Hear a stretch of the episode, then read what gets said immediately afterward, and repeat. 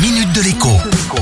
Bonjour à tous. D'après un récent sondage de l'Institut IFOP, 3 Français sur 4 croient aux forces occultes et plus largement à la sorcellerie. En soi, cela n'est pas très étonnant puisque un Français sur deux croit aussi en Dieu, en Yahvé ou en Allah, religion qui enseigne l'existence du bien et du mal. Le problème, c'est que certains prétendent commander aux forces occultes sur Terre contre espèces sonnantes et trébuchantes.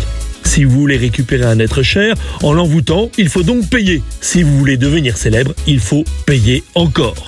Bien sûr, sorcières et gourous prétendent avoir une éthique. Ils ne peuvent pas, par exemple, vous faire gagner au loto. Mais rien ne les empêche donc de vous faire croire que vous deviendrez riche un jour. Et pour cela, eh bien, il faut d'abord les payer. Ces arnaqueurs à la crédulité sont particulièrement à leur aise lors des périodes de crise. Ceux qui dépriment de ne pas pouvoir travailler depuis des mois ou qui sont ruinés forment des bataillons de personnes fragiles et donc vulnérables sans parler de tous ceux qui ont perdu un être cher et n'ont pas pu lui dire dignement au revoir. Aussi, mon message aujourd'hui est très simple. Si vous êtes tenté de faire appel à un gourou ou une sorcière, ressaisissez-vous. Si vous êtes déjà sous leur coupe, appelez à l'aide votre entourage. Et vous, amis, famille, si l'un de vos proches vous parle de sorcellerie ou d'envoûtement, tentez de le raisonner. Et sinon, eh bien, allez voir, oui, allez voir la police ou la gendarmerie.